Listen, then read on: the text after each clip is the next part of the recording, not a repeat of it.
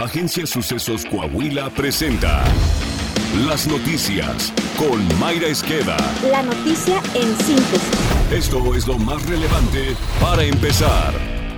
Buenos días, hoy es 20 de julio, van 201 días de 2022 al que le restan 164 por transcurrir. Seguridad. Entre marzo y junio de 2022, el 67.4% de las y los mexicanos consideraron que es inseguro vivir en su ciudad. Ello significa que dos de cada tres personas que viven en nuestro país temen a la inseguridad latente, reveló la encuesta nacional de seguridad pública urbana en su del INEGI. En tanto, Piedras Negras y Saltillo se ubicaron entre las cinco ciudades con mayor percepción de seguridad a nivel nacional, estatus que han mantenido durante el presente año. Pero en otra cara de la moneda, dos de las tres entidades en las que nueve de cada diez ciudadanos dijeron sentirse inseguros están gobernadas por Morena. Se trata de Fresnillo Zacatecas, que se mantuvo en la primera posición por séptimo trimestre consecutivo con 97.2% de la población, que dijo sentirse insegura, y Ciudad Obregón, Sonora, con 89.7%. Dicha encuesta reveló también que los niveles de inseguridad en México han provocado cambios en la rutina de la población con el afán de mantenerse a salvo de la delincuencia. Muestra de ello es que el 48.9%, es decir, uno de cada dos mexicanos, ya no permite que sus hijos salgan de su vivienda solos.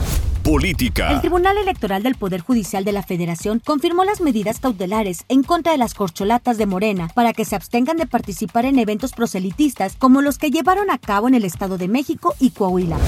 La Comisión de Quejas y Denuncias del INE resolvió dos medidas cautelares por el presunto uso indebido de recursos públicos y promoción personalizada, atribuibles al partido Morena y a diversos servidores públicos federales y locales, con miras a los procesos electorales en Coahuila y Estado de México en 2023. Dicho órgano consideró que en el evento del 26 de junio, que tuvo lugar en Francisco y Madero, Coahuila, las personas servidoras públicas participaron de forma activa. Además, se dio cuenta en sus redes sociales del acto referido, ya que no se trató de un evento partidista a puerta cerrada, limitado a su militancia ni acotado a temas internos o exclusivos de la vida interna o organizativa del partido político, sino que, analizando en su integralidad, posiblemente tuvo una naturaleza proselitista con la finalidad de posicionarse anticipadamente ante la ciudadanía de cara a los próximos procesos electorales locales y federales. En consecuencia, la comisión ordenó a las y los dirigentes de Morena que se abstengan de organizar, convocar y realizar en cualquier lugar del territorio nacional eventos proselitistas iguales o similares a los que se llevaron a cabo el 12 y el 26 de junio del año en curso en el Estado de México y Coahuila. Entre los funcionarios y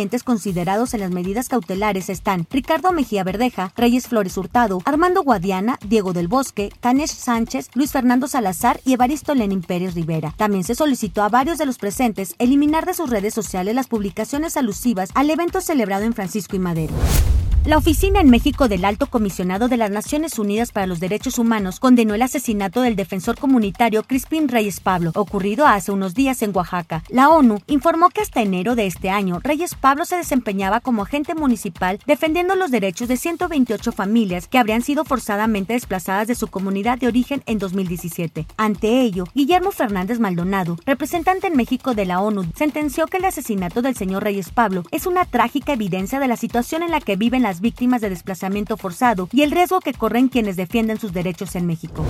En la mañanera de este martes, el presidente López Obrador cuantificó la cifra de adversarios de su gobierno calculando que entre 20 y 25 millones de personas tienen un pensamiento conservador. Y aunque sigue la violencia contra los periodistas desde Palacio Nacional, se volvió a arremeter contra la prensa mexicana que no muestra el apoyo a su gobierno. Siempre hablo de que son como 20, 25 millones de personas en el país que tienen un pensamiento conservador, que son nuestros adversarios. ¿Cuántos leen a Lore de Mola o opinadores? ¿Cuántos se guían por lo que dice el Reforma? Ahora el Universal, todos los, los medios. La presidenta estatal de Morena en Michoacán, Yulana Bugarini Torres, confirmó que el sábado fue detenida en un operativo de alcoholímetro en Morelia. La dirigente partidista negó haberse portado de manera prepotente ni haber exigido privilegios a los agentes policíacos, como se publicó en medios locales.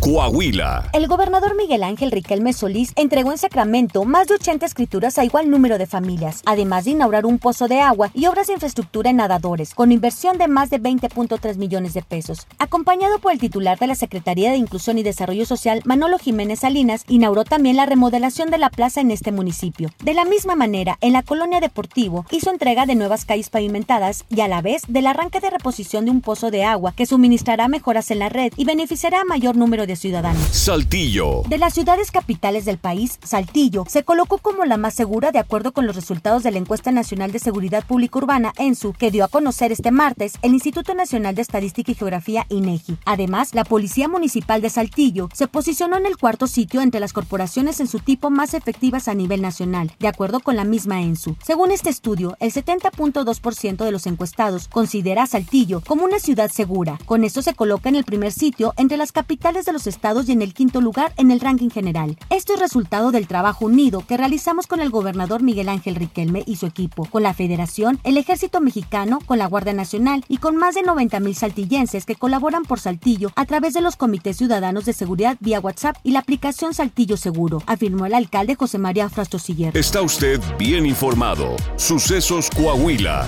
Síguenos en Spotify, Amazon Music, Apple Podcast, Google Podcast, YouTube, Facebook, Twitter e Instagram.